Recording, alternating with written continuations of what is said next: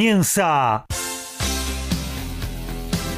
Código Deportivo. Todos los deportes, todos. Pasión, info y opinión para compartir con vos. El mejor equipo y la conducción de Gabriel Giachero. Ajustate el cinturón.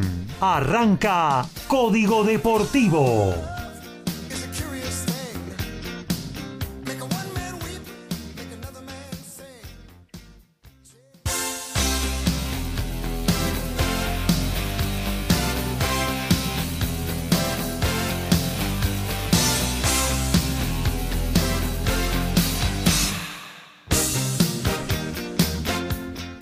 ¿Qué tal? ¿Cómo les va? Muy, pero muy buenas noches. Aquí estamos arrancando una nueva edición, la 34 de Código Deportivo para recorrer junto a ustedes hasta las 23.30 todo el planeta deportes con todas las info, con toda la opinión, con toda la pasión y también con lo que está sucediendo en vivo, porque los playoffs de la NBA se están disputando a pleno y bueno, obviamente que lo vamos a estar dando minuto a minuto lo que está sucediendo eh, en, ese, en, la liga más competitiva del mundo a nivel basquetbolístico.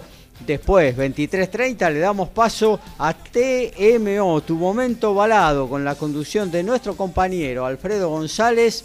30 minutos a todo rugby y un par de temas muy lindos para compartir musicalmente y algunas que otras sorpresitas más también eh, en el programa, eh, en la tercera edición de TMO con Alfredo González. Y bueno, vamos a arrancar ya mismo, ¿eh? como siempre, a todo ritmo, con todo lo que tiene que ver con la presentación de nuestros especialistas. Arrancamos con quien tengo aquí, del otro lado de la pecera, dentro del estudio de MG Radio, el señor Horacio Bocchio. ¿Cómo anda, Horacio? Buenas noches. Hola, buenas noches, Gabriel, compañeros, audiencia. El gusto de compartir otra emisión de Código Deportivo de día miércoles y vamos a estar con toda la información como es habitual en, en nuestro programa. Eh, vamos a estar con lo que ya ocurrió en los amistosos internacionales. La final de la reserva se puso verde y eh, vamos a estar además con los sorteos, las llaves que corresponden a los equipos argentinos, lo que le ha tocado tanto en Copa Libertadores como Sudamericana que se sortearon en el día de ayer. Así que tenemos bastante para informar. Incluso ya empiezan las eliminatorias mañana, ¿no? Y además mañana eh, vuelven las eliminatorias después de mucho tiempo. Recordemos que se suspendieron la fecha que correspondía jugarse el 27 de marzo de 2020, que quedó allá lejos. Recién se va a reiniciar en el día de mañana. Muy bien, con Argentina-Chile, un partido que va a estar duro, con Chile ya con alguna ausencia importante por coronavirus y alineación confirmada por el técnico argentino Lionel Scaloni. Seguimos la recorrida, nos vamos para Ciudadela. Alfredo González, ¿cómo anda? Buenas noches. Buenas noches muchachos, audiencia acá, disfrutando de una linda jornada y qué mejor que escuchar toda la información porque sé que hay mucha información de parte de todos los compañeros. Quédate acá que te vas a enterar de todos los deportes. Muy bien, y tirame títulos de rugby para esta nueva edición de Código Deportivo. Tenemos eh, eh, noticias sobre los Pumitas, qué va a pasar con el campeonato de la urba y también tenemos información fresquita de los Pumas de hoy a la tarde.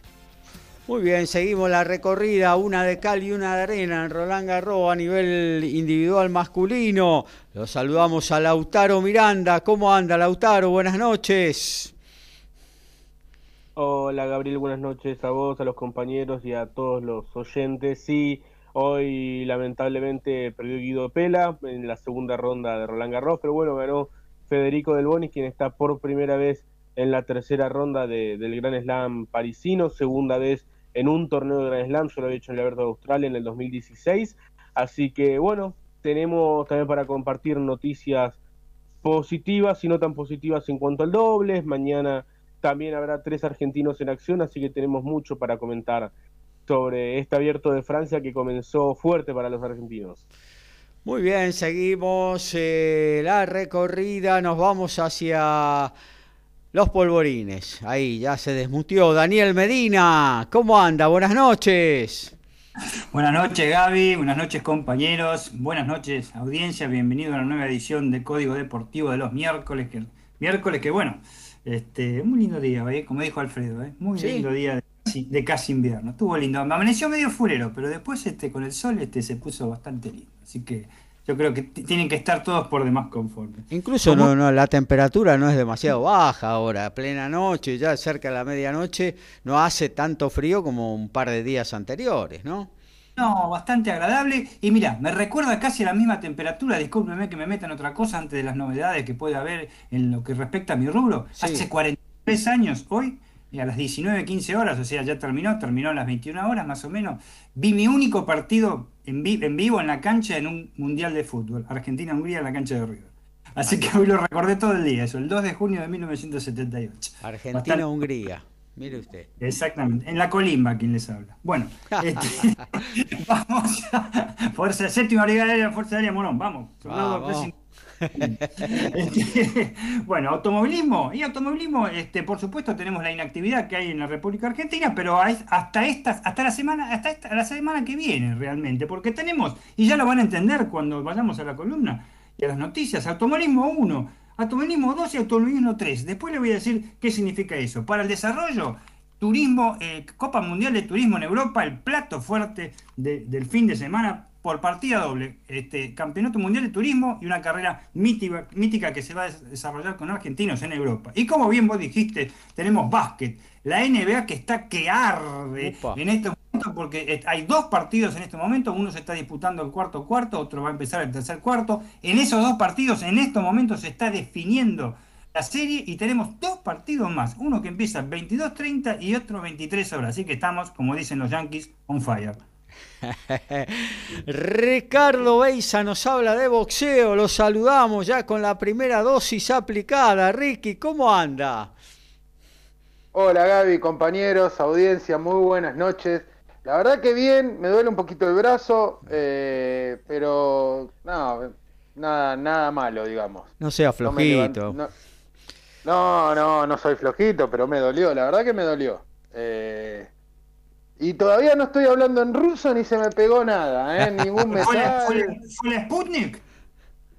Con la Sputnik, exactamente. Y tenés que decir ¿eh? niet, niet, niet, niet. No, para, para complicármela, me traje un par de nombres eh, de kazajo, eh, tajistaní, rusos, para dar ahora. Vamos a probarla, a ver cómo vengo hablando el tema. A ver si mejoró con ese tema. como dijo el compañero Lautaro, espero que no se me compliquen ahora. bueno, como un grupo de arriba que todos creo que hicimos el servicio militar, salvo Lautaro, ¿no? No, yo no lo hice, ¿eh? Tampoco no, la el, día, el año 77, la categoría 77 fue la última que... No, perdón, la 76 fue la última que se sortió. Yo soy 79. Igual no lo hubiese hecho porque como mi papá falleció cuando yo tenía 13 años, eh, supuestamente era sostén de familia a los 18 años. En realidad estaba estudiando igual. Si no se ríen, acá está el granadero González. Ah. ¡Qué jugador! ¡Qué bárbaro! Y con respecto a lo que dijo, para ir cortito, con respecto a lo que dijo Dani, de ver un partido de, un mundial, Gaby, vos me conocés, vos sabés que yo voy a, casi siempre a todos lados, creo que no falto casi nunca cada vez que se puede ir a ver a Chicago. Nunca fui a ver un partido de la selección argentina, jamás. Nunca. Nunca, nunca. Y para ver a Maradona de grande, me metí una sola vez en la tribuna de Boca, un partido contra Gimnasia de La Plata. En la cancha de Vélez, cuando estaban arreglando la bombonera, como me quedaba cerca, dije, lo quiero ver a Maradona jugar una vez en mi vida, dije. Y me fui y me metí en la tribuna de Boca. Este, así que, bueno, son cosas que uno hace también por el amor a Diego, ¿no? Pero bueno. Bueno, vamos a lo que nos interesa a nosotros, Gaby. En el 2030, en el 2030 puede ser de que haya un mundial en Argentina compartido con otras sedes, así que por ahí ahí. Sí, anda. ¿Eh? Anda a saber qué, qué, va a pasar de acá al 2030 con todo lo que está pasando ahora. El, hongo negro este, déjense de joder, ya Es terrible. Bueno, a Chicago, a Chicago Contemporary lo vas a poder ver, aunque sea por televisión. Hay que ver, vamos a ver, porque mi, mi, amigo Perata dijo que no se sabe todavía. Y yo dije. Y confío en el, confío en el peladito, ¿eh? El peladito sabe mucho de esto. El viernes 11 eh, a las 18 va a jugar. Está, pautado para eso, pero hay dificultades con los operativos policiales de seguridad. ¿eh? Vamos a ver. Exactamente. Vamos, a, ver. vamos a ver. Ojalá, ojalá que no se juegue, así no perdemos, Gaby. Eh, el fin de semana hubo boxeo para tirar para todos lados. La verdad fue una locura. Eh, bueno, vamos a hablar de lo que pasó, de lo que va a pasar ahora el viernes. Eh, y tengo noticias para argentinos que van a ir por títulos. Así que va a estar bastante completito hoy el informe. Muy bien, hasta ahí entonces todo toda la paleta informativa que tenemos para compartir con ustedes hasta las 23 y 30 en esta nueva edición, la número 34 de Código Deportivo. Medina, González, Boquio, saben de lo que hablan. Beisa, Miranda, Perata, son especialistas. Ellos hacen Código Deportivo.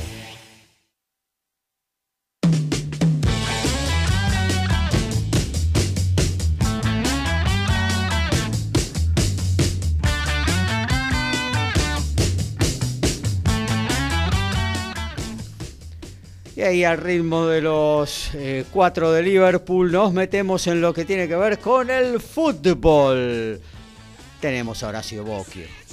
Y vamos a arrancar con la final que se jugó en la tarde de hoy en el Florencio Sola, en la cancha de Banfield, entre Boca y Sarmiento de Junín. Y ganó Sarmiento, ganó 2 a 1, campeón de la reserva, el equipo de Junín que ascendió hace unos pocos meses, no es tan habitual que un conjunto recién ascendido aún en el torneo de reserva lo consiga ganar. Claro que sí. El equipo que dirige Martín Funes eh, empezó perdiendo 1 a 0, el tanto de Boca lo marcó Luis Vázquez, que es el goleador de la reserva. Mm. Eh, igualó Julián Brea y la cifra definitiva a 10 del final lo puso Federico Paradela, el primo del jugador de River.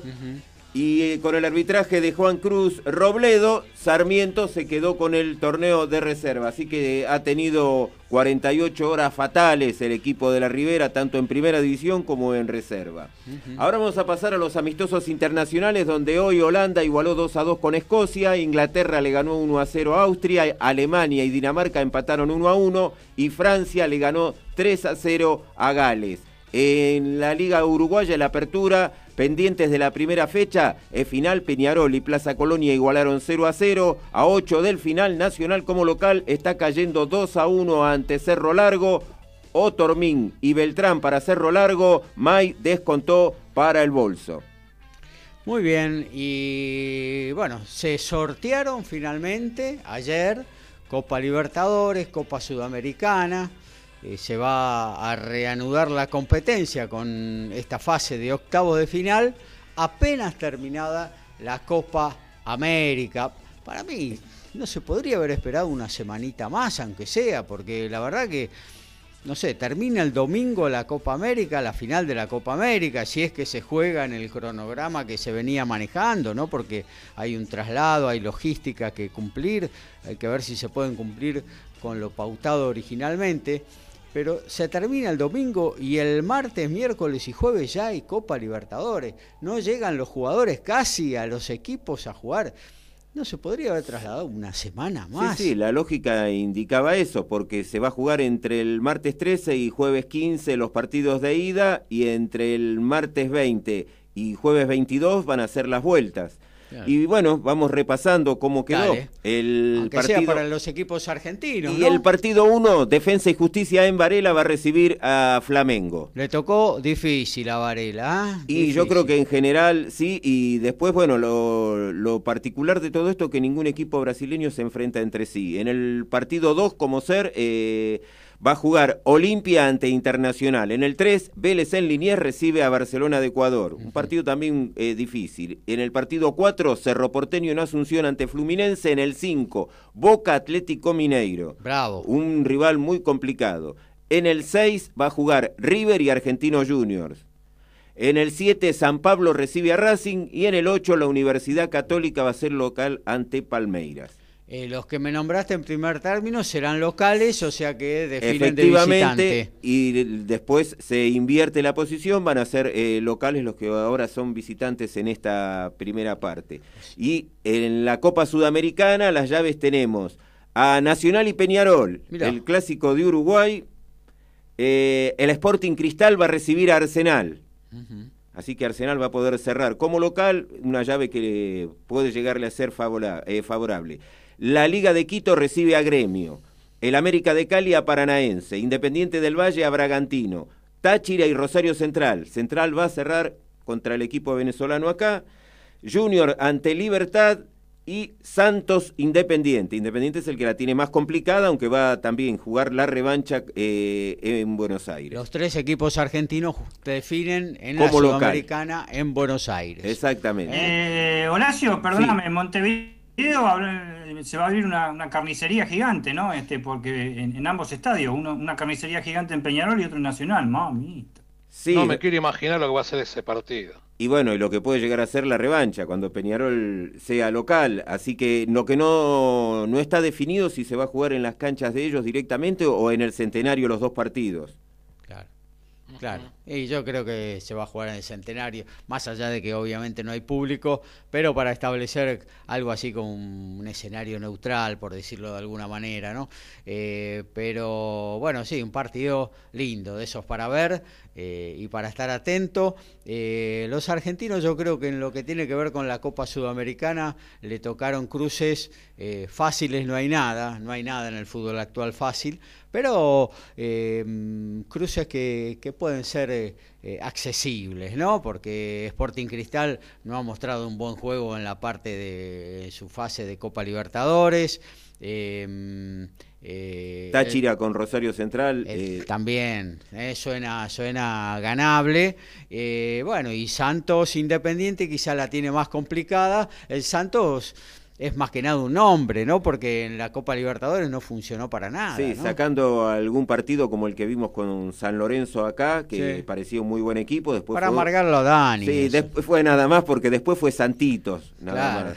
Así que ese es el que sería más complicado. No, ¿por qué voy a estar amargado yo? Si San Lorenzo nunca se clasifica ninguna copa. Y bueno, y después en la Libertadores sí, en la Libertadores ya viene mucho más complejo el tema, no solo porque van a tener que definir eh, en muchos casos como visitantes, sino que eh, le tocó a varios de los equipos argentinos jugar con los brasileños y con los que están... Eh, en, este momento eh, pasando uno de sus mejores actuaciones. defensa juega con un candidato. Y defensa con Flamengo es muy complicado, Boca con Mineiro, sin ir más lejos. Eh, ¿Mineiro fue el mejor de la fase regular? Exactamente, ah. sí, sí, sacó 16 de 18 puntos. Eh, después tenemos el caso mismo, bueno, Racing, aún definiendo de local, San Pablo tuvo un muy buen partido en ese momento en el Morumbí, pero había sido un partido bastante parejo también en Avellaneda Así que, y es mismo el caso de Vélez que va a jugar con Barcelona de Ecuador, tiene que cerrar allá. Barcelona ha tenido un muy buen rendimiento, así lo que complicó a Boca los dos partidos. exactamente, lo, tuvimos, lo, vimos lo que pasó acá en la Bombonera y después, bueno, el entre dos argentinos que eh, son River y Argentino Junior, que bueno, el equipo de Milito se fue afianzando en el torneo, había arrancado mal y en la Copa Libertadores se clasificó hasta con cierta comodidad, prácticamente que en la cuarta, quinta fecha ya tenía asegurado el pasaje. Terminó primero en la zona. Y terminó primero en la zona. Así Recuerdo, que... Milito tenía un pie afuera y en un partido con River que lo ganó 1 a 0 en la cancha de River, ahí empezó a dar vuelta a la historia. Justamente, con River. Sí, sí, creo que fue tercera o cuarta fecha. Y sí, sí, ya había, había arrancado mal Argentino Junior y ya se hablaba de que lo, podían llegar a, echar a, Gabriel Milito. Así que va a ser más que interesante. yo ya tengo el, camino de Racing, ¿eh? quédense tranquilo. Elimina al San Pablo, después jugaría con el Palmeiras, definiendo en Brasil, semifinal con River y Boca y la final con Flamengo y a dar la vuelta. Facilísimo. Sí, eh, eh, Racing en caso de superar a San Pablo juega con el ganador de Palmeiras Universidad Católica, que uno piensa que tendría que ser eh, Palmeiras. Sí, de los brasileños, digamos, Mineiro con una gran campaña Flamengo, porque y Palmeiras tiene- creo que son los tres. Claro, sí, sí, y sí. son los tres más fuertes. Después los demás Ahora, no, no son Si fáciles. tienen pero- que elegir, ¿prefieren definir de local o de visitante? Y yo de local siempre. Normalmente local. es preferible de local. Lo que ocurre es que a veces eh, hay que ver si el, el juego que tiene un equipo es un contragolpe eh, fuerte y a veces conviene definir de visitante, porque el local tiene que ir a buscar el resultado y si uno puede explotar el, el contragolpe, bueno. En el caso de Racing no lo veo tanto como para un contragolpe porque en este momento, exceptuando a Copetti, que mismo termina ayudando mucho en el medio, no, no tiene así muchos jugadores veloces, exceptuándolo a él, porque el mismo Chancalay es un jugador más bien eh, lento, y después, bueno, Sitanich es para arrancar más de atrás, así que me parece que tanto no le conviene a Racing salir a jugar el contragolpe. Sí, el tema de la localía hoy sin público se ha desdibujado, ¿no? La importancia de la localía. Aunque yo sí, yo digo, siempre me gusta jugar en, en mi casa, ¿no? Que conozco todos los rincones, que conozco el césped, que conozco dónde la pelota puede deslizarse mejor, picar mejor, picar mal. Porque Sí, son las dimensiones del detalles. terreno, todo influye. Claro, son detalles que, que el que juega eh, habitualmente en, en el césped ese, está bien que hoy la- las canchas están todas en muy buen estado, pero siempre hay algún detallecito que el local conoce mejor que el visitante. no, pará, Pizzi declaró después de Boca Racing que no pudieron desarrollar su juego bien en una cancha como esa en San Juan. ¿eh? Increíble. Claro, estaba, estaba muy bien la cancha. Lo que pasa es que acusaron que estaba- que estaba muy seca y se hacía muy lenta. Ahora, bueno, nos hemos acostumbrado al riego de todos los eh, de todos los campos de juego antes de comenzar el partido y durante el entretiempo, ¿no? Prácticamente que se inunda el, eh, cada uno de los campos de juego para que la pelota corra más rápido. Entonces, eh, bueno, ante un estadio o un campo de juego eh, seco, a uno le parece que fuera lento. Y otra cosa a considerar con la cual los el resto de los equipos de Sudamérica van en desventaja con respecto a los brasileros es que se pueden incorporar hasta cinco jugadores y los brasileros tienen plata y para incorporar y los, el resto de los equipos de Sudamérica me parece que no por lo menos en la misma dimensión que de las posibilidades de los equipos de Brasil Bueno, pasa en el fútbol local donde Boca y River tienen una gran ventaja también con relación a los demás. Eh, fundamentalmente, eh, Boca y River tienen eh, sponsor muy superiores Sí. a los que pueden tener, sin ir más lejos, eh, Racing Independiente y San Lorenzo, Sí, que sí. son los que vienen en segundo orden. Igual, Pero- igual el, eh, por ejemplo, si vamos al caso de Boca, eh, los nombres que se están barajando tampoco son para eh, para tirar la casa por la ventana, ¿no? Son nombres bastante, eh, yo digo, no sé, a mi juicio, Nicolás Orsini es un es un buen jugador, es un buen delantero, ha rendido muy bien en Lanús, eh, pero para mí no, no tiene estatura para jugar en Boca, no sé, cuando vengan las presiones, cuando me parece que Orsini no es un jugador para Boca, Rolón por ahí sí, es un jugador de categoría, pero bueno, no son, eh, en otros libros de pase Boca eh, apuntaba a otra clase de jugadores. Bueno, ¿no? eh, eh, yo que lo he visto, que he seguido a Sarmiento en Buenos Aires en la temporada 18-19 Ujú. eh, para una radio de Junín, lo, lo he visto a, a Orsini prácticamente todo el campeonato, arrancó muy bien, marcando muchos goles, pero después se fue desdibujando y eh, tanto vos como Ricky van a recordar el partido en la anteúltima fecha cuando en Matadero Chicago le gana 1 a 0, que Silva le ataja el penal a Orsini, que lo pateó con una displicencia. Chicago termina perdiendo el ascenso, eh, perdón, Sarmiento termina perdiendo el ascenso finalmente en el, en el partido de desempate con Arsenal de Sarandí, Sí, en sí. la cancha de Banfield. Sí. Eh, Chicago- yo que lo he visto perdón, bastante, creo sí que me llamó la atención la llegada de Orsini a Boca. En eso Orsini tiene que aprovechar esta situación en Boca porque Boca se decidió por él y no por Cavani y Lewandowski. Claro. Bueno, ahí está marcado, ahí está marcado un poco lo que decía, ¿no? Que el aspecto económico, aun cuando Boca River sean más poderosos en ese sentido, hoy, hoy no pesa porque hay crisis. Eh, también en ellos, ¿no? Y en los grandes del mundo, si vamos a hacer una visión más amplia con respecto a los grandes del mundo, hoy por hoy eh, el Barcelona, el Real Madrid están incorporando jugadores de costo cero, jugadores libres. Por ahora no han pelado la billetera, es que no sé si la tienen para pelarla, ¿no? Y completando lo de Orsini, eh, en su llegada a Lanús, él fue suplente gran parte del torneo y estaba entrando los últimos 10, 15 minutos. Después eh, convirtió algunos goles, empezó a ser titular y eh, se fue entendiendo mucho con San, que San ya tiene que jugar un poco más retrasado por una cuestión de edad y eh, ya está mostrando la experiencia, la sabiduría que tiene porque está haciéndolo jugar a Orsini y demás compañeros. Y Creo que ahí es donde levantó el nivel en los últimos meses, por eso a mí me sorprende la llegada de la Boca, porque fue, vamos a decir, una ráfaga. Todos tienen y tenemos rachas buenas y malas. Bueno, eh, Orsini tuvo un buen momento así eh, ahora en Lanús, pero no sé si era para llegar a Boca, pero bueno, ojalá que le rinda, ¿no? Ojalá, ojalá. Eh, ¿Vos, Ricky, querías aportar algo? Sí, quería decir que cuando recordó lo del campeonato, ese que, que, Orsini erra el penal con Silva, eh, Chicago pierde el campeonato una fecha antes, con Quilmes. Porque Chicago venía, eh, si ganaba ese partido quedaba puntero solo y lo pierde, y después gana Sarmiento y queda a cuatro puntos de Chicago. Por eso en la última fecha, en la anteúltima fecha, perdón, eh, Chicago le gana y queda un punto y después van a otro partido hay otro partido que Chicago lo pierde con Brown de Adrogué. Pero es verdad lo que dice este Horacio, que si Orsini ese día metía el gol, lo más probable era que Sarmiento salía campeón. Tal cual.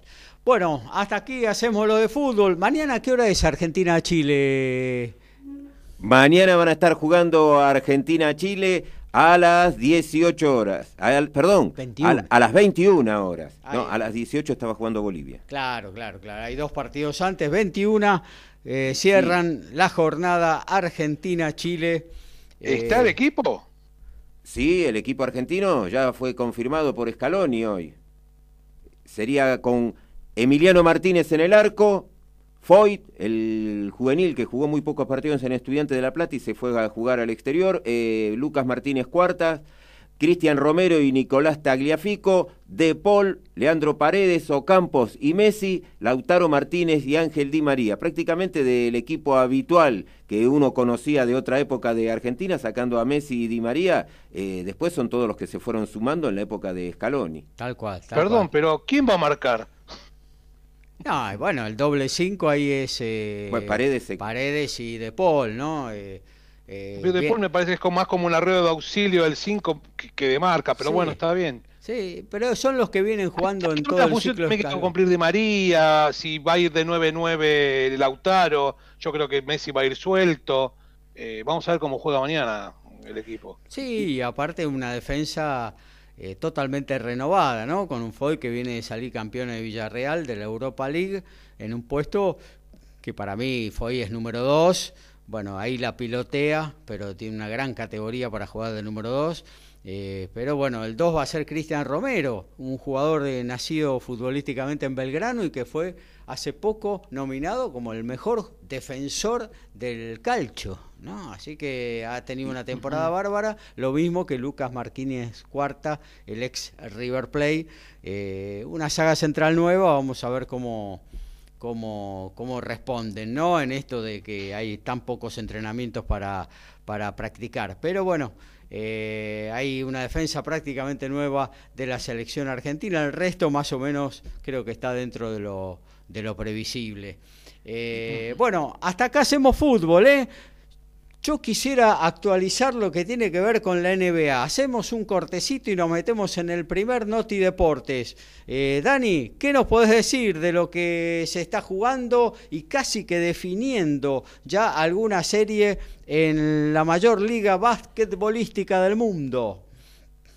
Y te puedo decir, Gaby, audiencia, que los Philadelphia 76ers en, restando 6 minutos 35 segundos para el último cuarto, lo están superando 116 a 100 a los Washington Wizards y está barriendo la serie 4 a 1 en caso de terminar de esta manera el partido. Y por el otro que se está disputando simultáneamente en el Madison Square Garden, los Atlanta Hawks están más que recontraconfirmando la sorpresa que son, derrotando a los New York Knicks por 78 54 cuando resta un minuto para terminar el tercer cuarto.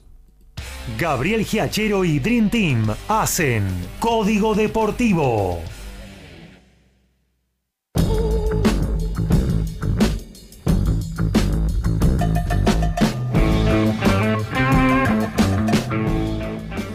Amigo oyente, usted se informa con el Noti Deportivo de Código Deportivo.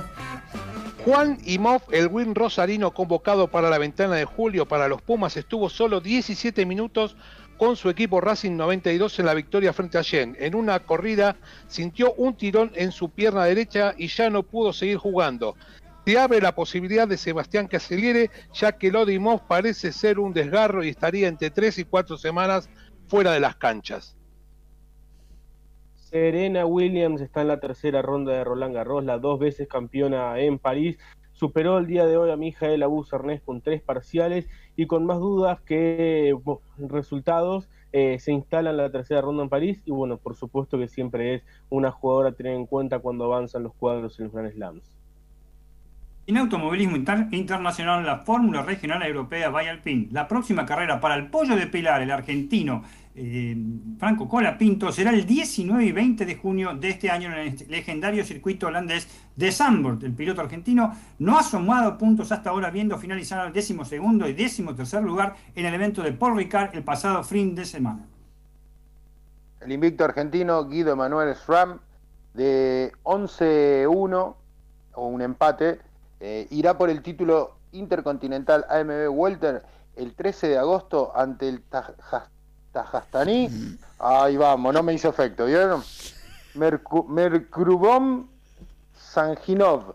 Vamos en Florida, Estados Unidos. La próxima me busco uno con Gómez y con Sánchez. y, en básquetbol, la Liga Argentina, el ex torneo de ascenso, la división de ascenso de nuestro país se reiniciará el 7 de junio con la activación de las burbujas de Lanús y Junín, habiendo pasado el parate de competencia por las medidas sanitarias. De manera que la Asociación de Clubes del Básquet Argentino hace que la sede sea Lanús del 7 al 11 de junio y la de Junín del 9 al 10 de junio. En la conferencia norte serán cuatro fechas completándose el 78% de la fase regular y en la conferencia sur dos fechas llegando al 70% de la actual temporada. Y desde las 17 mañana Bolivia-Venezuela, 19 horas Uruguay-Paraguay, a las 21 Argentina-Chile, recordemos que va la TV pública a televisar tres de estos cuatro partidos y a las 23 va a jugar Perú-Colombia. El de Bolivia, el de Argentina y el de Perú van a ir por TV pública. El viernes se va a completar 21 a 30 eh, con Brasil y Ecuador. Muy bien, hay fecha de eliminatorias, luego hay otra la semana próxima y ya a prepararse a esta Copa América que se viene, más mita, en el peor de los escenarios. En ¿eh? el peor de los escenarios lo fue elegir la Conmebol para jugar la Copa América, pero bueno, eh, poderoso caballero es don dinero. Eh, nos metemos en lo que tiene que ver con el automovilismo y nos vamos al encuentro entonces de Daniel Medina. Mete primera, Dani. Metemos primera desde ya y bueno, el automovilismo, lo más interesante para este fin de semana va a ser el sábado. ¿eh? El sábado y antes incluso del programa este, Extra Large de, Código Deportivo de los sábados, porque los argentinos del eh, Motorsport Motorsport se lanzan con todas las segunda, a las primeras carreras del calendario del Campeonato Mundial de Turismo. ¿eh? Este, serán en el mítico circuito de Nürburgring. Esteban Guerreri y Néstor Gerami ya pronta su Sonda Civic para el emblemático Nordschleife alemán. El récord de circuito para la categoría para que lo sepan los oyentes y cómo viene la mano con estos muchachos argentinos que están hace rato en el turismo europeo, está en poder del Torito de Mataderos, ¿eh? de Esteban Guerreri, con su pole position que hizo el año pasado. El año pasado Guerreri, recordemos que ganó una carrera, ¿eh? hizo 8 minutos 51 segundos 802 milésimas y no ha podido ser superado. ¿Cuándo triunfó? En la carrera 1. Los primeros entrenamientos de, la la carrera del fin de semana serán mañana, mañana jueves a las 9 y media, y luego a las 14.30 horas. Serán los únicos entrenamientos libres que va a haber. El viernes 4, pasado mañana, va a haber clasificación a las 9 y 5 de la mañana para que finalmente las dos carreras, las dos carreras finales que se van a hacer el día sábado sean a las 4 de la mañana, la carrera 1, y a las 5 y 20 de la mañana, respectivamente, la carrera 2. Como verán, muy tempranito. Tenemos que ver si se va a televisar. Teóricamente esto lo daba Fox Sports. ¿eh? Vamos teóricamente creo que se televisan ambas carreras, pero serán muy tempranito. Eh, los horarios son bastante embromados para un día sábado. Desde ya nosotros vamos a tener los resultados para informar, ¿no? Por supuesto. Lo que ocurre, ¿qué, qué va a ocurrir? Que a las 10 y media se larga es el, mismo sábado, fíjense en lo que son las cosas, las carreras en Europa o en, algunos lados, ¿no? pero en Europa sobre todo, las míticas 24 horas de Nürburgring, en el mismo infierno verde. Y ahí el Bebu Girolami, que corre unas horitas antes, ¿eh? digamos este, cinco horas antes, eh, correrá con el equipo Fugel Sport, ¿eh? con un auto idéntico al que tiene, el Honda Civic este, Type TC, DCR, y teniendo como acompañante a Tiago Monteiro de Portugal, Dominic Fugel de Alemania, equipo se llama Fugel Sport, así que si hay un Fugel, imagínense, es el hijo de bla, bla, bla. ¿Eh? Y eh, Cedric Tots también de Alemania. El equipo Fugel, dicho sea paso, ganaron las dos últimas ediciones, ¿eh? las ediciones del 2019 y 2020 que se disputan. Y el año pasado, justamente en ese equipo y con un onda, Esteban Guerreri este fue el triunfador. No va a disputar, por supuesto, este año esa carrera. Una carrera impresionante, tengan en cuenta tiene un circuito que tiene casi 22 kilómetros, son 174, 170 creo que son ahora, no, por ahí son 174, por ahí no me, quedo corto. Curvas, este, los tiempos son de más de 8 minutos. Eh, por ejemplo, la carrera que va a ser del Campeonato Mundial de Turismo de Guerreri y, y, Giro Lamy, la anterior, la de Viena de la Madrugada, eh, son tres vueltas. Claro. Nada más vueltas, así que fíjense lo importante que es y van a tener unos adversarios este, bastante duros, ¿eh? sobre todo este, lo del campeón eh, y Müller, en fin, hay muchos, este, este, año me parece que hay muchos autos, pero vamos, vamos a ver cómo, cómo viene la mano en la primera fecha.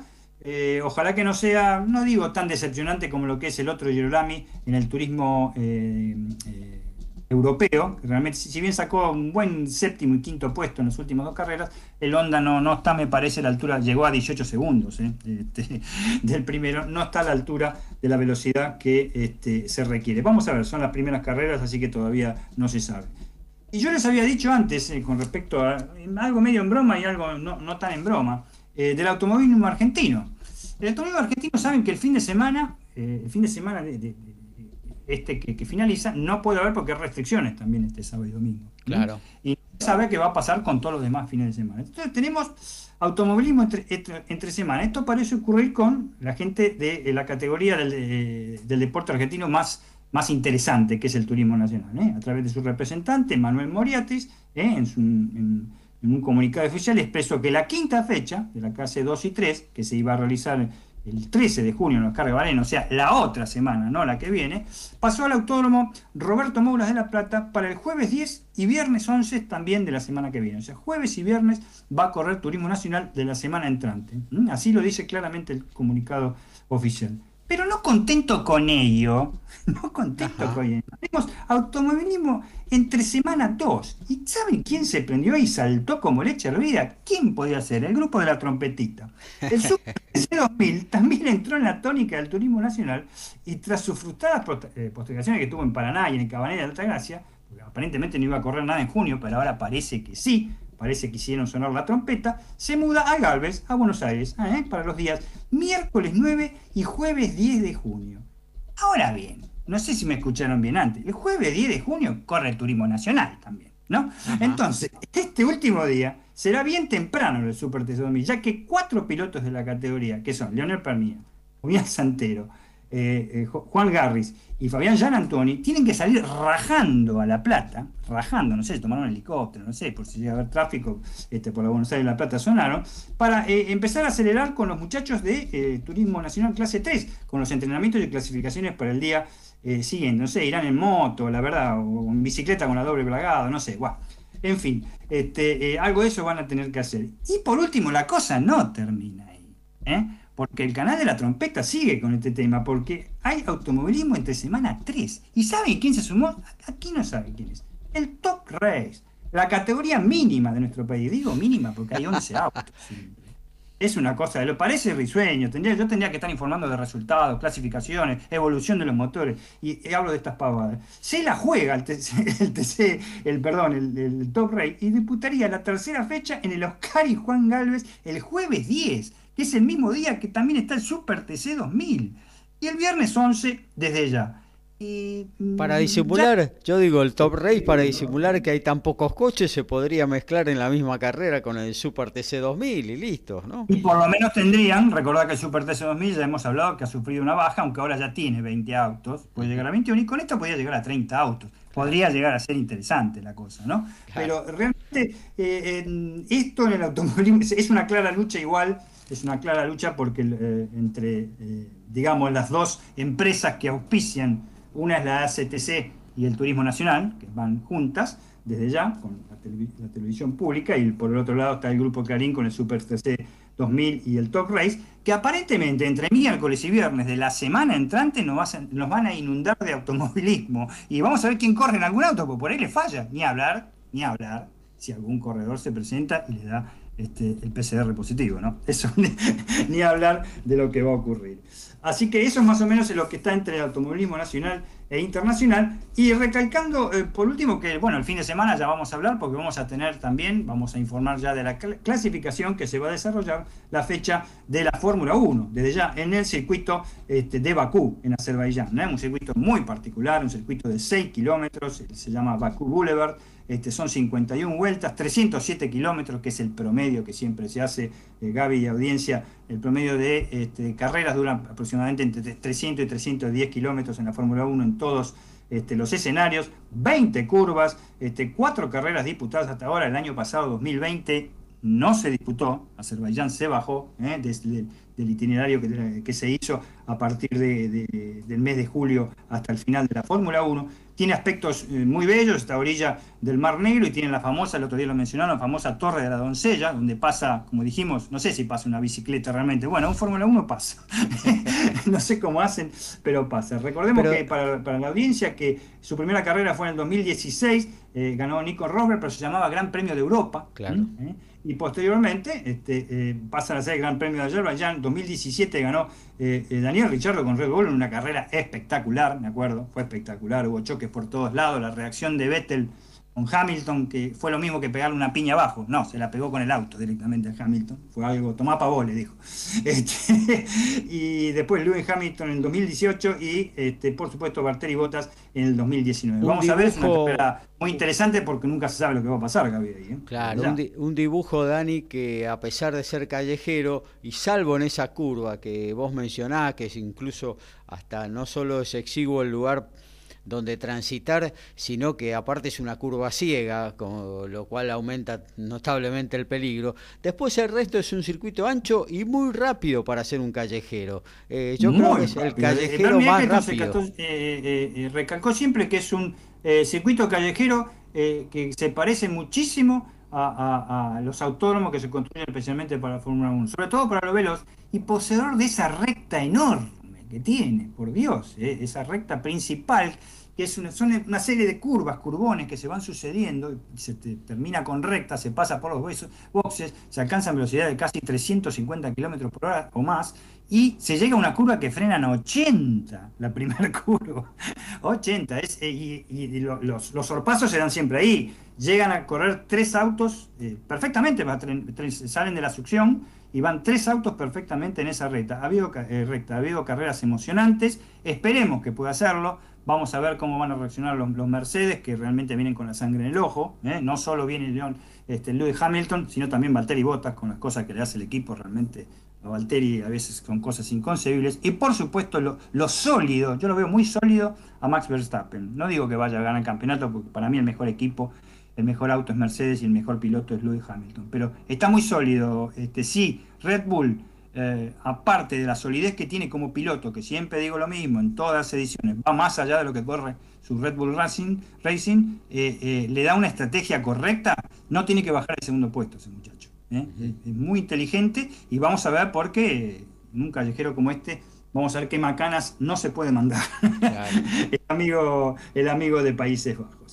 Eh, y por último tenemos, para, para, para, con esto finalizamos, la Indy 500. Te ganaste la lotería. ¿Por qué? La Indy 500 lo informamos el lunes antes del partido Boca Racing, la ganó nuevamente y por cuarta vez, histórico, ¿eh? histórico. El piloto paulista Helio Castro Neves, que sumó su cuarta victoria en el, el de Indiana, pero el paulista no solo se llevó la gloria del triunfo, muchachos, y esto yo creo que los va a sorprender, o por lo menos por ahí los desanima, sino que además sumó a sus arcas la nada despreciable suma de 1.829.000 palos verdes, ¿eh? que es la bolsa de premios que era de 8.900.000 que daba la categoría. Son los premios en el deporte automotor en el mundo para carreras de competición más altos que hay en toda la historia. La bolsa de premios es determinada por el Indianapolis Motor Speedway, pero no crean que Castro 9 está tan feliz, ya que hace dos años, cuando ganó su segunda carrera con un auto del equipo Penske, se llevó 3 milloncitos de dólares. Mira vos. Bueno, hasta aquí entonces lo que tiene que ver con el automovilismo. Vamos a cortar, vamos a hacer un noti deporte y ahí metes la actualización del básquetbol. Dani, ¿te parece? La asistencia mágica, el sorpaso inesperado y el try sobre el cierre. Todo está en Código Deportivo.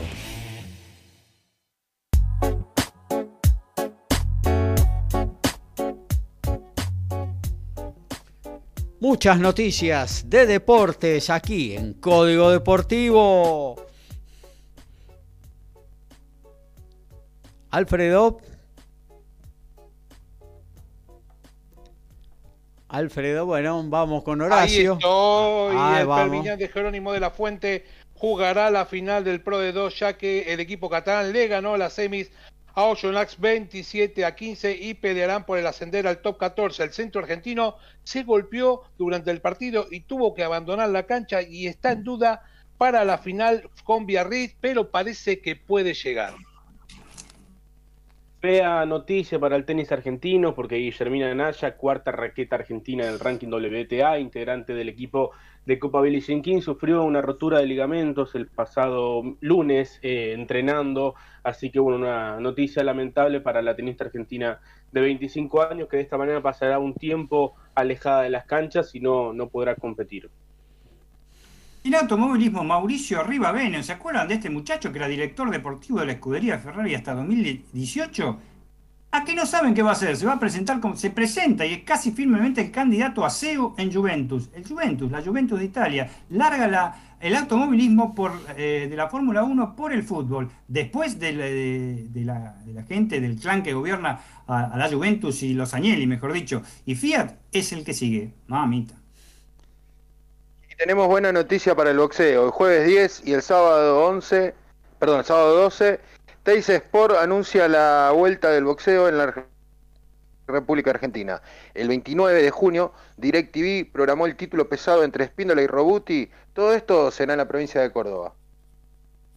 Y en básquetbol sí, vamos a alargar cómo está la NBA en este momento con los partidos en, vivo. Los Philadelphia 76ers superaron a los Washington Wizards 129 a 112 con gran atracción de Seth Curry, el hermano de Stephen Curry, y pasaron, barrieron la serie 4 a 1 y pasan a la semifinal de la conferencia este. Por el otro lado, en el cuarto cuarto, restan 7 minutos 38 segundos, los Atlanta Hawks están derrotando 85 a 71 con una gran atracción de Julius Randle este, a los New York Knicks. Muy bien, nos metemos entonces eh, ahora sí con lo que tiene que ver con el tenis, con la pelotita amarilla. Se disputa uno de los grandes slam, de los platos fuertes de la temporada tenística. Y bueno, de todo eso con pelos y señales nos informa Lautaro Miranda. Hola Gabriel, buenas noches nuevamente, también para toda la audiencia, que muchas gracias por, por estar ahí del otro lado escuchando. Tenemos, bueno, sí, la, principal noticia, ¿no? Fue el triunfo de Federico Del Bonis, quien eh, está, ya lo venimos diciendo desde hace algunos ya semanas, eh, que está en su mejor momento, sin lugar a dudas, este, accedió a la tercera ronda en el Master 1000 de Madrid, había eh, jugado los cuartos de final en, en, Roma, semifinales en Belgrado, ganó al menos un partido en cada cuadro principal que, que disputó este año sobre polvo ladrillo y Roland Garros no fue la excepción porque además de vencer a Radu Albot, el día lunes, el día de hoy logró vencer a, Pablo Andújar, tenista español que es durísimo en esta superficie, que venció a Roger Federer en Ginebra y que venía de vencer a Dominic Thiem en, en, la primera ronda, encima remontando dos sets abajo ante el dos veces finalista del torneo, por lo cual lógicamente venía con muchísima confianza. Aunque también con cansancio en las piernas y bueno, lo sintió me parece un poco el día de hoy porque eh, estaba 2-1 Andújar, Del Bonis logró quedarse con el cuarto set y en el quinto me parece la sensación personal mía es que Del Bonis se lo comió crudo en físico, lo pasó por arriba en ese sentido, Federico llegaba si bien con desgaste la semana anterior, llegaba sin tanto desgaste esta semana en París y bueno, pudo primar un poco entre la el poco desgaste esta semana, también un poco los años de menos, porque Federico tiene 30, Andújar tiene 35, y pudo sacar una ventaja. Por primera vez estará en tercera ronda de Roland Garros. Y bueno, le va a tocar a Fabio Fognini, mm. tenista que bueno, ya conocemos de sobra, ha venido muchas veces a la Argentina, se han enfrentado en ocho ocasiones, el balance 5-3 para Fognini, pero siempre han sido partidos realmente muy luchados. Y bueno, tenemos a Federico en la conferencia de hoy, así que escuchamos un poquito sus sensaciones tras ganar y meterse por primera vez en tercera ronda de Roland Garros. Sí, sí, la verdad que un día bastante largo, la verdad que llegué muy temprano, obviamente los dos partidos fueron duros también, al final un poquito noté el cansancio, pero al final de cuentas muy contento por, por el partido que hice y, creo que se merita un disfrutar y el poder eh, hoy eh, tomármelo un poquito más eh, relajado, ¿no? No lo sé, muchas veces depende de él su juego, obviamente, ¿no? Pero yo creo que si hago cosas bien, eh, lo puedo llegar a molestar mucho. Eh, yo creo que los dos partidos que, vi, lo poco que vi hoy, la verdad que estaba muy concentrado y ese es el Fognini que, que lo lleva a ser top ten. Eh, así que ese es el, el, partido que me voy a esperar y en los, los partidos que hemos hecho, la verdad que han sido eh, terribles batallas, así que me voy a tener que preparar para otra nuevamente. Bueno, ahí lo teníamos a Federico, que lógicamente está, está muy contento por este momento.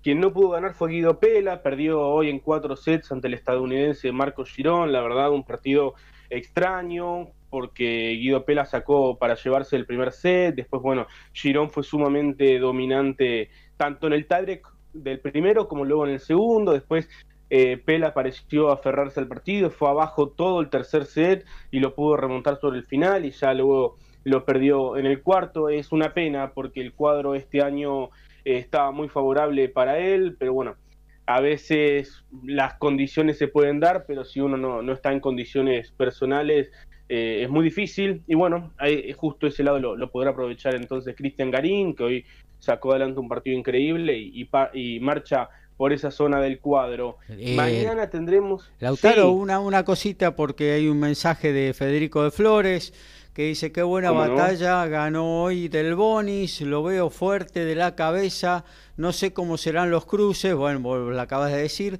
pero está muy bien, casi mejor que el Peque, dice Federico de Flores, eh, en lo que tiene que ver con el tenis. Después hay otros mensajes que le vamos a ir dando a cada uno de nuestros especialistas. Eh, Fabio Fonini es siempre apeló a su talento, ¿no? Uno dice, cuando Fabio Fonini está en vena, eh, es difícil ganarle y hasta han pasado apuros los más grandes, ¿no?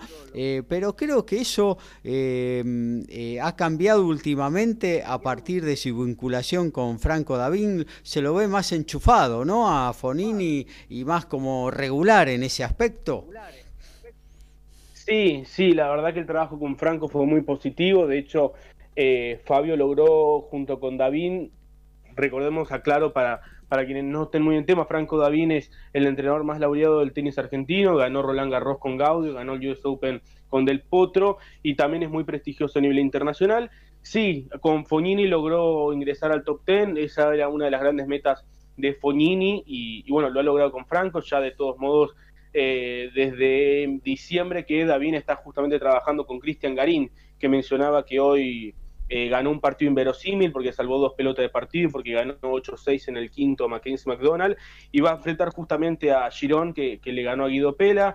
Fognini, la verdad que se lo ve muy enchufado, ganó ante Martón Fuxovic un partido realmente durísimo, en tres parciales, también ganó en tres en la primera ronda, y se lo ve bien, eh, siempre en los Grand Slams se enchufa, juega mejor, y mentalmente cuando se lo propone es muy duro, entonces no, no va a ser para nada sencillo. De hecho, el favorito en el duelo contra Federico va, a ser Fognini, lógicamente. Pero bueno, eh, al menos se conocen, hay como... Cuando dos jugadores se conocen, siempre es como que se equilibra para el que no es favorito, digamos, ¿no? Porque, bueno, lo hemos visto el otro día el partido de Garín con Londero, Garín viene bien, Londero no venía tan bien, se conocen mucho y se dio un choque parejo. Pasando a los tres tenistas argentinos que jugarán mañana, porque ya tenemos uno en tercera ronda, mañana podrán sumarse otros tres. Federico Coria, primer turno ante Mateo Berretini, número 9 del mundo. Ya han jugado en el Master 1000 de Roma en el 2019 y 2020, disculpen, y fue triunfo para el italiano. El Peque Schwarman va a estar jugando ante Alias Bedene, tenista de Eslovenia. El historial está 4-1 para Bedene pero el último duelo lo ganó el Peque Schwarman, fue en polvo ladrillo, así que eh, yo creo que ya habiendo roto ese maleficio podrá tener quizás, esperemos, un buen partido el día de mañana, y el otro va a ser Facundo Bagnis, que estará jugando ante Jan Lennart Straff, Facundo que llevaba cinco años sin ganar un partido en el Slam, ganó muy bien ante Benjamín Bonsi en la primera ronda y se enfrenta inesperadamente al alemán porque eh, Straff viene de ganarle a Andrei Rublev, que es uno de los jugadores más regulares desde que se reinició el tenis tras la pandemia, digamos, allá en agosto del 2020. Así que Strass de todos modos es 40 del mundo, pero es una posibilidad interesante, ¿no? Saber que podría ser Rublev, podría haber sido, perdón, Rublev y termina siendo Straff. Comentamos también lo de Nadia Podoroska, que se despidió en la primera ronda ante Belinda Bencic, número 11 del mundo, eh, viendo también un poco cómo se dio ese lado del cuadro. En la segunda ronda, la verdad que eh, es una pena realmente que nadie no, haya podido ganar ese partido porque jugó mal el primero, porque no tuvo mucha suerte en el segundo tampoco y porque Bencic cayó hoy cómoda ante Daria Kazatkina, tenista de Rusia, y de ese lado del cuadro no quedó ninguna cabeza de serie hasta la cuarto de final, entonces uno creería que, que si Nadia hubiera podido solventar mejor esa primera ronda, podría quizás haber tenido una oportunidad de seguir avanzando, lo comentaba de todos modos el día sábado, era un poco a todo nada en la primera ronda, sabíamos que en caso de ganar esa primera ronda que era complicada, luego iba a tener un cuadro mucho más fácil. Lamentablemente no se dio, pero bueno, mañana estará debutando en el doble junto a la rumana Begú, así que se renuevan las ilusiones. Comento rapidito un poquito lo que fue la primera ronda de dobles, porque ganó Horacio Ceballos junto a Marcel Granollers, debutaron ante dos jugadores, este, Balco y Baseball, polaco los dos, ganaron muy fácil y, bueno, también avanzó Machi González junto a Simone Bolelli. Debo decir de todos modos que ellos son los dos especialistas, juegan por supuesto con, con distintas parejas. Luego los otros que no son tan especialistas, como es el caso de Del Bones, que jugó con el indio Sharan, como es el caso de Andrés Molteni, que jugó con el danés Nielsen, y como es el caso de Federico Cori y Diego Schorman, que también jugaron juntos hoy, eh, han perdido los, los tres o las tres parejas, los cuatro jugadores argentinos, así que por ahora quedan únicamente los, los dos especialistas puros, que son Machi González y, Horacio Ceballos, que bueno, podrían llegar a cruzarse en la tercera ronda. Finalmente no, no jugarán Nadia Podoroska y Horacio Ceballos en el, en el mixto, era la posibilidad que había deslizado Nadia el otro día en la conferencia de prensa, pero bueno, no se dará seguramente, según lo que comentó Nadia, serán Wimbledon. Eh, debo decir que ellos tienen pensado jugar juntos los Juegos Olímpicos de Tokio, así que bueno, llegarán con un torneo encima. Y bueno, eso es todo lo que tiene que ver con el tenis, especialmente sobre los argentinos esta semana en Roland Garros. Bueno, mañana habrá super jornada que vamos a estar comentando más tarde en la agenda.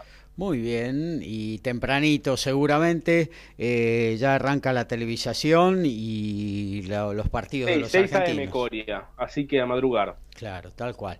Bueno, hasta aquí lo del tenis. Actualizamos básquetbol antes de meternos directamente en lo que tiene que ver con el rugby. Por supuesto, restan 3 minutos 35 segundos en el Madison Square Garden. Atlanta Hawks está derrotando a los New York Knicks por 94 a 78, adjudicándose hasta ahora la serie. Ha empezado el tercer partido de la noche. ¿eh? Y Utah Jazz, el primero en la conferencia oeste, está derrotando 28 a 12 a los Memphis Grizzlies ¿eh? en los 6 minutos 34 segundos del primer tiempo. Todos los deportes en un solo programa. Código Deportivo.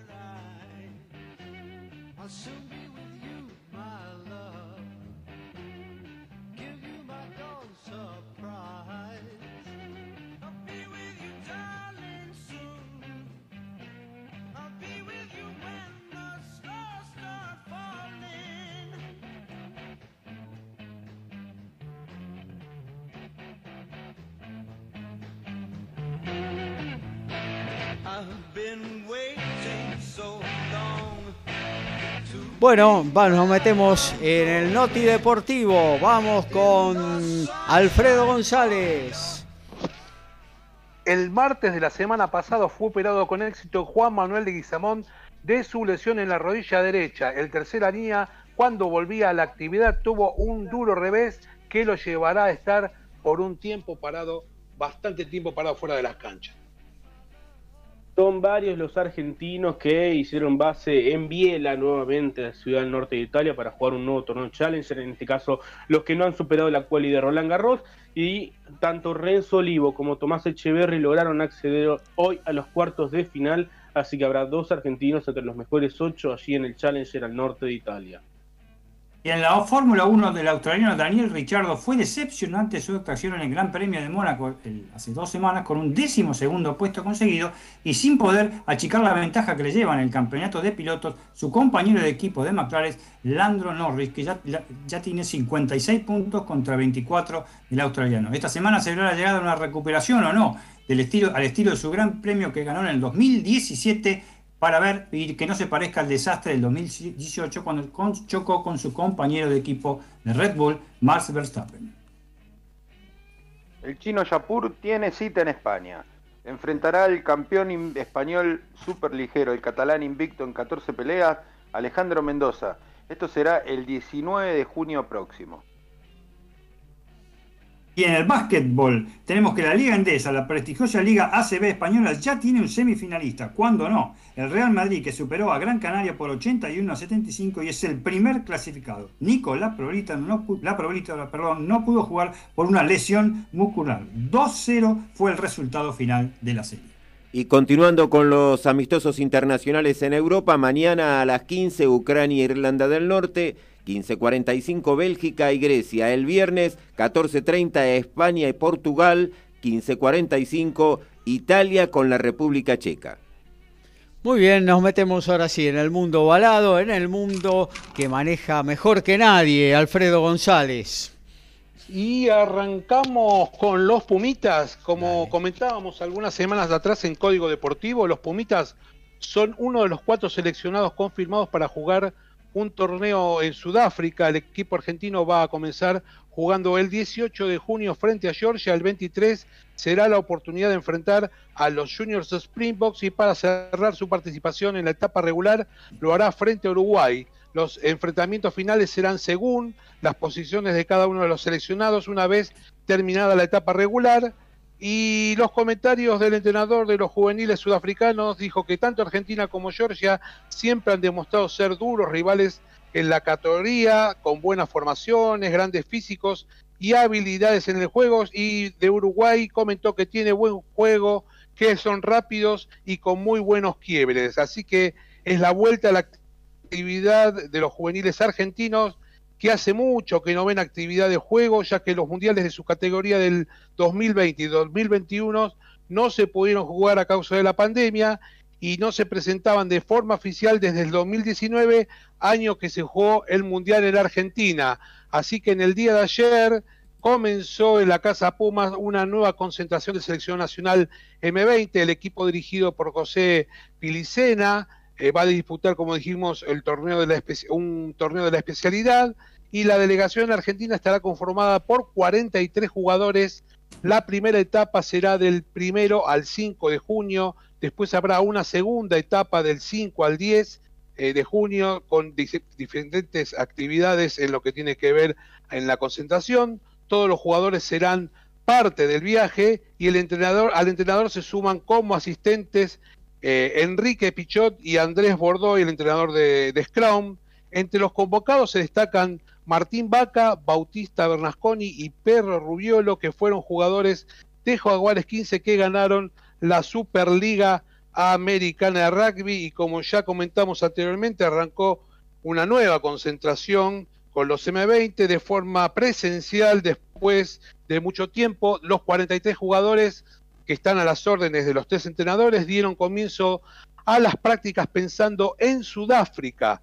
En la primera etapa harán actividades de gimnasio, juego y destrezas individuales y los entrenadores se reúnen con cada uno de los jugadores de forma individual pensando en que son el futuro del rugby argentino y generando charlas muy interesantes con cada uno de ellos. Los objetivos son claros. Según el entrenador, es formar jugadores para los equipos seniors de la UAR. Así que los jugadores tienen la oportunidad de una linda experiencia, vivir del rugby de alto nivel, estar cerca y aprovechar la oportunidad que se les presenta. Una muy buena noticia para el rugby argentino que los Pumitas empiecen a tener actividad después de tanto tiempo de parate.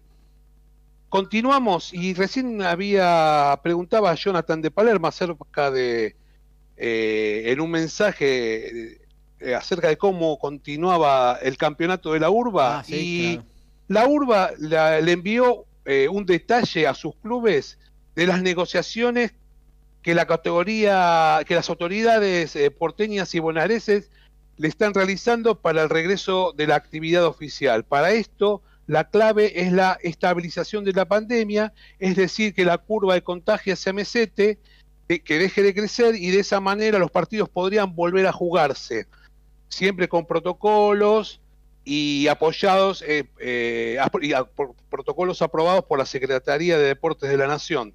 Así que el comunicado dice que la URBA hará un pedido formal de regreso a la actividad, ya que está seguro que con los protocolos debidos no resulta un factor de riesgo y de salud para los jugadores y el cuerpo técnico. Acompañar en el pedido con una documentación e informes médicos que respaldan la idea.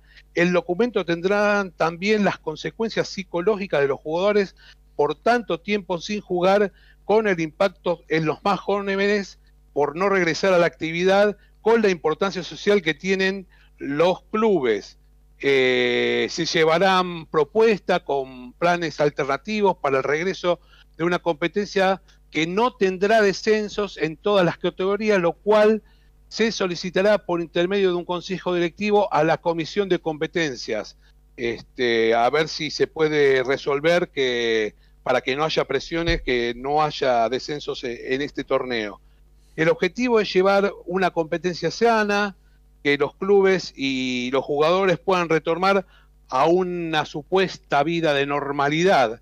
Así que la URBA le pidió a sus eh, clubes que los entrenamientos se hagan con protocolos y de esa manera poder volver a jugar lo más pronto posible. Ahora hay que esperar que termine, que, a ver qué es lo que determina eh, el Estado, si se puede llegar o no a, volver a la actividad. Así que la URBA, como dijimos, le ya le presentó un plan eh, para disputar un campeonato en la segunda parte del año y una comisión de 20 miembros está evaluando distintas alternativas de las posibles fixtures. Eh, como ya comentamos, eh, no, va a haber descensos y la intención es jugar un campeonato corto este, para por lo menos poder volver a la actividad de alguna manera, jugar un torneo con menor cantidad de fechas, pero por lo menos que los jugadores vuelvan a la actividad, que ya que dos años en actividad es terrible. Eh, de esta manera sería solamente un año y medio y hay optimismo eh, en la urba. La verdad que el optimismo es lo que sobra, hay ganas y se quiere jugar, pero como sabemos la última palabra siempre la tiene el Estado. Y para ir cerrando, para darle lugar a, los compañeros, eh, le decíamos al principio que tenemos noticias eh, fresquitas de los Pumas y ya es oficial, había idas y vueltas y los Pumas ahora se confirmó que van a jugar con Francia el 6 de noviembre por la ventana internacional después de muchas idas y vueltas. Parece estar confirmado el encuentro y se jugaría en el Stade de France. Además hay un acuerdo con Italia lo que significa que hay un acuerdo que no está confirmado para jugar el 13 del mismo mes, eh, siempre de visitante y sería también en el país azurro. Y la otra novedad es que para la ventana de que viene ahora, de, julio, eh, existe la posibilidad, como decíamos, de jugar con Rumania, pero se cambiaría la fecha. En lugar de jugar el 3 de julio, se adelantaría una semana y se jugaría el 26 de junio. Muy bien, vendría bien un partidito ahí con Rumania para ir eh, eh, juntando esos paisanos de cada pueblo que van a venir de toda Europa para formar eh, los Pumas para esos dos partidos importantísimos contra Gales. Así que vendría bien un partido mm, para ponerse en ritmo y después un par de semanas más para preparar Gales. La verdad que no, no estaría mal, ¿eh? Y Ledesma dijo tiene un lío bárbaro porque tiene jugadores que están en pleno torneo, jugadores de vacaciones, jugadores que están en el final de la temporada y otros que están en la mitad. Así que reunirlos y hacer algo más hegemónico sería importante.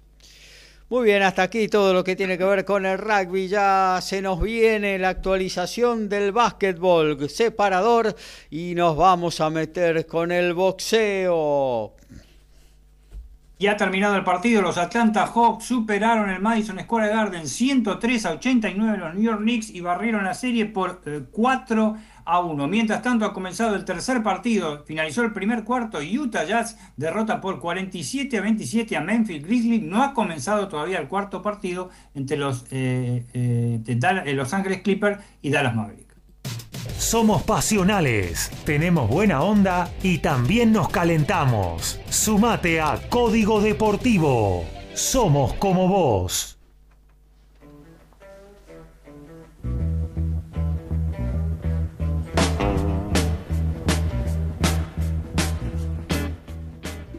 Nos vamos a meter directamente en el boxeo, se nos está acabando el tiempo, así que vamos a la columna del amigo Ricardo Beisa. Antes te quiero decir, Ricky, a ver un mensaje de un oyente que nos decía... Eh, ay, se me fue ahora. Eh, bueno, ya, ya te voy a decir, pero... Carlos de Flores, Carlos de Flores dice que qué, grande Nonito Donaire lo liquidó al francés. Y la verdad que eh, lo pasó por arriba a Ubalí eh, y rompió con todos los pronósticos, Ricky. Sí, a los 38 años se consagra por tercera vez campeón del peso gallo. Eh, Nonito Donaire venció por nocaut técnico en el cuarto asalto al francés Ubalí, como bien dijo nuestro oyente y se llevó el cetro del CMB. Eh, la verdad que yo vi los primeros dos rounds a favor del francés, con Nonito como siempre a la, digamos, a la defensiva, esperando para contraatacar con su velocidad, que llegó en el tercer asalto. Eh, la verdad que yo pensé que no se iba a parar después de, su segunda caída y bueno, logró aguantar a la del campanazo y así llegó al, al cuarto round que fue definitorio, ¿no? La verdad que lo de Nonito es, más que, elogiable. Y vamos a ver qué se le viene en el futuro, ¿no? Porque aparecen nombres como Naoshi 9 para una revancha. O se habla mucho del ganador de Casimero versus Rigondó. Dos peleadores que, le pueden complicar por el estilo de boxeo a Nonito pero no deja de sorprender lo, de este filipino de 38, de 38 años. Hay un dato. todos dicen que es el campeón más longevo en consagrarse en la categoría gallo. Sí. Yo, yo tengo una duda porque me parece que este hay alguien con 39 años, no quiero no quiero errarle, ¿no? Pero al dato. Pero me parece que hay alguien que con 39 años y esto lo voy a decir el sábado Investíguelo, Eh. Mientras vamos a sí. David Haney, que ganó claramente por puntos sobre Linares, ¿no? ¿La vio usted la pelea? Sí, la vi, la vi, la vi. Eh, esto pasó en, en Michelov, en el Estadio Ultra Arena, en la ciudad de Las Vegas. Eh, se dio lo que todos esperábamos, una pelea cerrada, donde iba a llevar la ventaja a Devin Haney. Yo creo que, fue bastante amplia la- el triunfo hasta los últimos rounds, donde Linares golpeó fuerte y, puso en problemas ¿no? a Haney. Demostró que, que está complicado su futuro si es que quiere ir contra Teófimo López, que tiene ahora el 26 de, de junio eh, un combate ya pactado.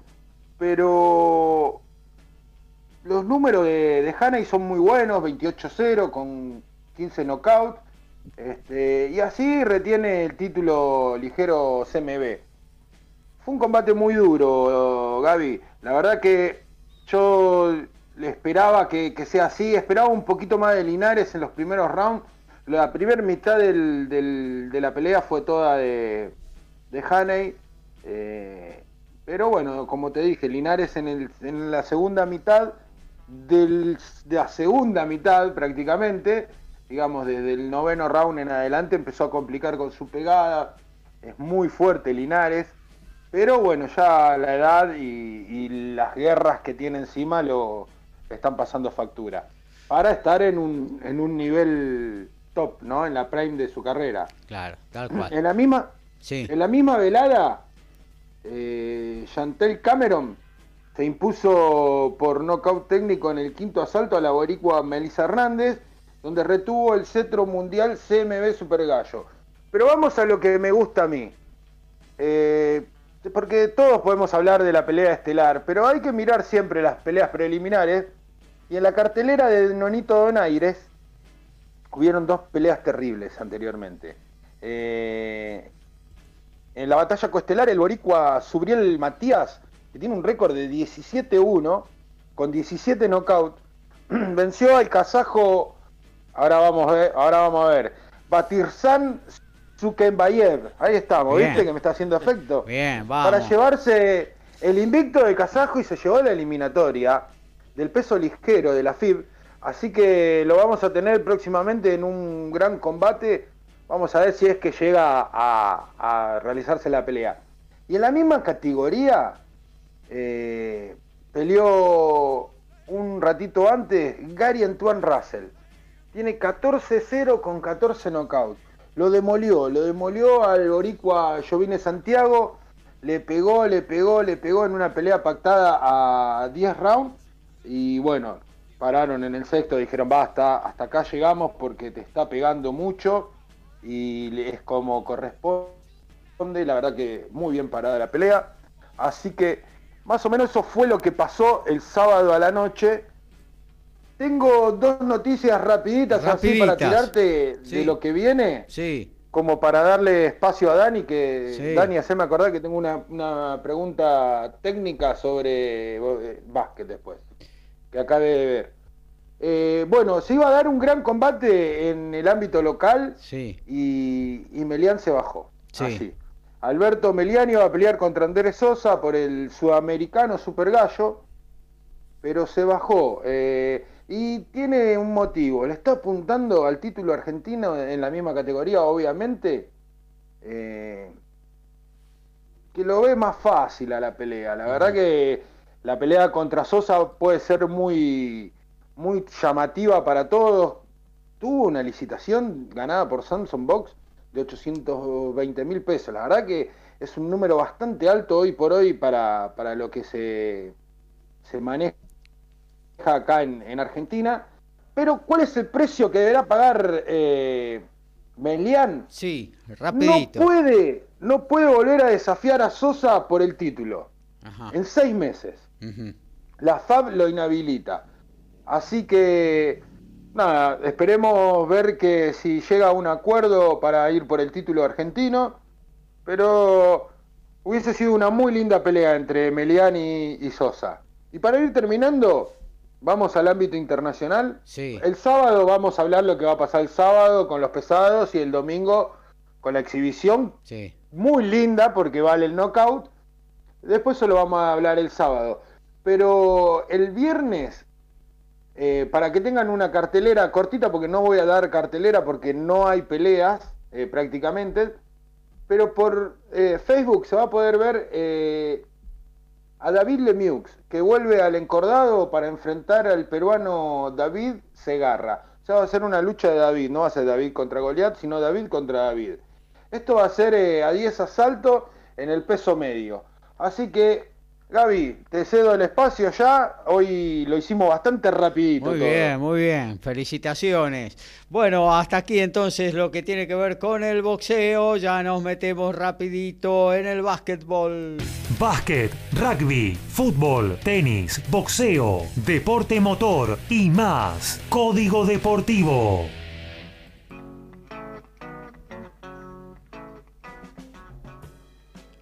Bueno, ahí estamos con la pelota naranja. Se puso en ventaja Denver.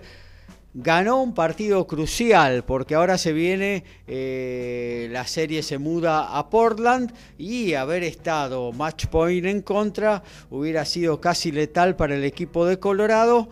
Eh, creo que por ahí va a venir lo que va a hablar el amigo Daniel Medina.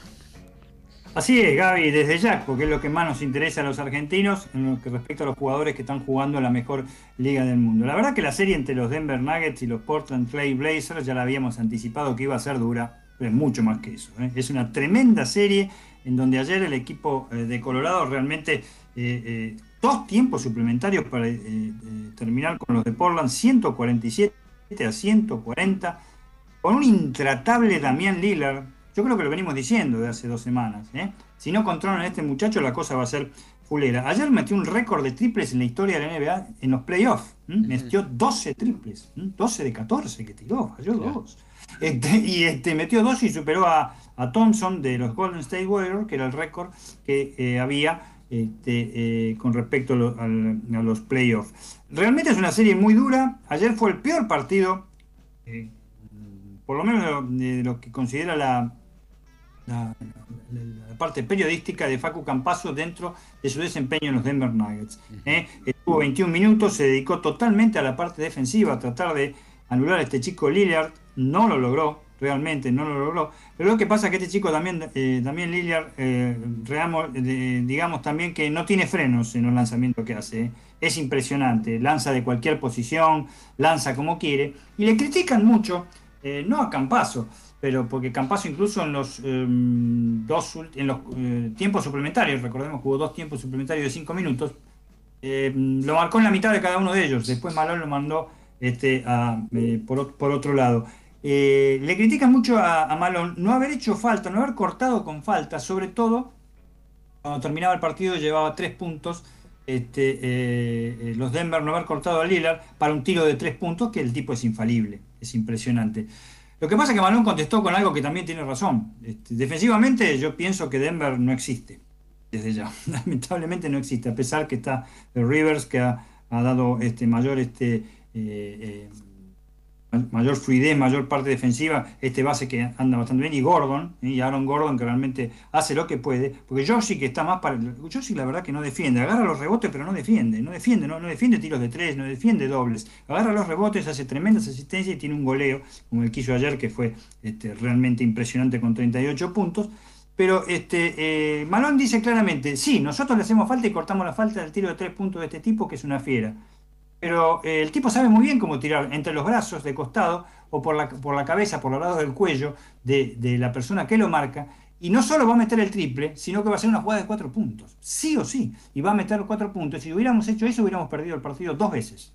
En el primer, en el final del partido, de los 48 minutos y en el primer suplementario. Con eso más o menos se ataja el técnico eh, Malón, pero el tema de los Denver es la parte, eh, mm, la parte defensiva. La parte ofensiva no tiene problemas. Este, Joshi realmente garantiza 40 puntos por partido este chico Lillard con 55 puntos, realmente no sé lo que va a hacer en Potlar. Las cosas están bastante calientes entre los dos, este, entre los dos equipos, este, como casi todos los juegos. ¿eh? Pero este y el de los este, Dallas Mavericks contra los Ángeles Clippers son eh, de los más parejos que hay. ¿eh? Mañana 21 horas está el, sexto juego en el Mod Center y realmente todos tenemos esperanza de que pueda pasar el equipo de Denver, aunque si pasa, aunque si pasa Gaby y audiencia, los esperan o los Phoenix Suns o los Ángeles Lakers. Y ayer los Phoenix Suns, el segundo mejor equipo de la NBA en cuanto a, rendimiento, no solo segundo en la conferencia y segundo en el, mejor de los 30 equipos, destrozaron, porque la palabra fue así, pude ver el partido, 115-85, le sacaron 30 puntos ¿eh? este, a, Los Ángeles Lakers, ¿eh? con sus dos bases estrellas, eh, Chris Paul y Devin Brooker, 30 puntos este último con 7 rebotes y 5 asistencias, destrozaron desde el segundo cuarto le sacaron 30 puntos a los de Los Ángeles y no lo, pudimos, no lo pudieron alcanzar. Quizás un partido lapidario fue. ¿eh? Lebron con 24 puntos, 5 rebotes y 7 asistencias, ni se moqueó casi ante la superioridad de los de Arizona. Mañana 23-30 es el sexto juego en el Staples Center. Es muy probable que no juegue Anthony Davis, que se volvió a lesionar en la Ingle, en, la Ingle, en el cuarto partido. Y realmente yo creo que sin Davis el equipo de Los Ángeles puede llegar a resignar, los campeones eh, eh, el tema de pasar a las semifinales. Por otro lado, los Brooklyn Nets liquidaron, porque le hicieron pelota, a los Boston Celtics por 4 a 1. ¿eh? Demasiado para los de Boston con un Kevin Durant, James Harden y Kyrie Irving realmente este, totalmente determinantes. A otra cosa, y es la primera llave de la semifinal este, que ya está delimitada con los Bucks de Milwaukee, ¿no? que va a ser apasionante y va a ser el sábado 5 de junio a las 20 y 30 horas.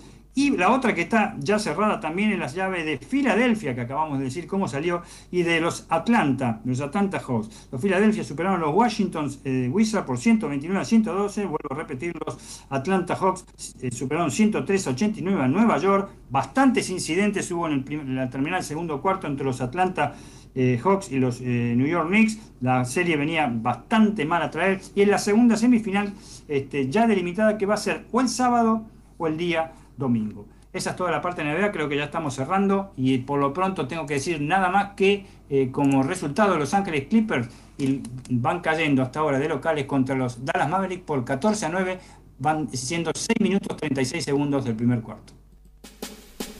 Tiempo de meter un freno, de adormecer la bola, de meter un rebaje. Se termina. Código Deportivo.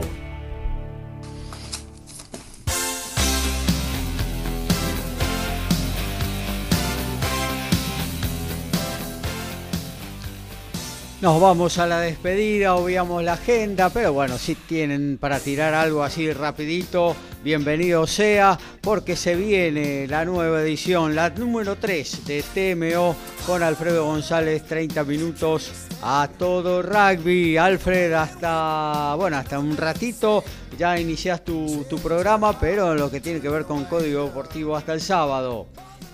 Gracias eh, gente, gracias oyentes, eh, hasta el próximo sábado y si te gusta el rugby quédate que un ratito vamos a tener un lindo programa. Lautaro, un abrazo hasta el sábado. Un abrazo Gabriel hasta el sábado, sí, aprovecho para el espacio mañana, super día en Roland Garros, ¿eh? juega Nadal, juega Federer, juega Djokovic, también juega Ashley Barty y Iga Swiatek, las últimas dos campeonas, así que bueno, super, super acción, además de de los tres argentinos que ya comentamos. Así que bueno, nos reencontramos el sábado, ojalá este, ya con alguno en, la tercera ronda también y, por qué no Federico del Bonis también en los octavos. Muy bien, gracias Dani Medina.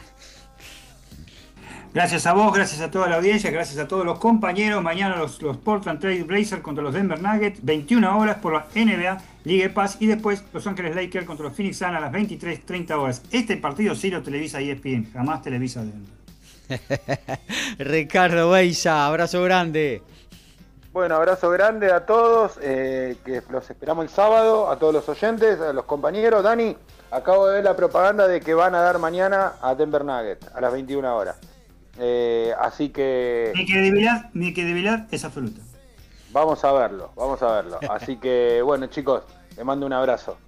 Igualmente, Horacio, un abrazo grande. Nos estamos reencontrando el próximo viernes, 18.30, por MG Radio. Vamos a estar con la transmisión de Racing Colón, el partido final de la Copa de la Liga Profesional con el relato de Agustín Cook. Y no podemos dejar de olvidar que eh, para este partido eh, Julián López de Racing ha dado positivo, pero lo más extraño fue el caso de Facundo Farías de Colón de Santa Fe, que eh, le había dado positivo, con, confundieron después en el laboratorio el estudio que le habían practicado, le dijeron que era negativo y fue a entrenar con los compañeros. Finalmente quisieron salvar el error avisando de que era positivo Ahora queda la duda si realmente había ido al club o no, es lo que están averiguando. Hay medios santafesinos diciendo que había estado entrenando con sus compañeros. Muy bien, eh, gracias a Germán de Mataderos, a Carlos de Flores, a Norma de Once por estar presente con sus mensajes. Hoy se nos fue volando el programa, como cada miércoles y también cada sábado. Nos reencontramos en lo que tiene que ver con el deporte a partir de las 11 de la mañana del próximo sábado. Vamos a hacer dos horas a toda pasión. Quédese, ¿eh? ya viene TMO con Alfredo González y el mundo ovalado. Chau, chau.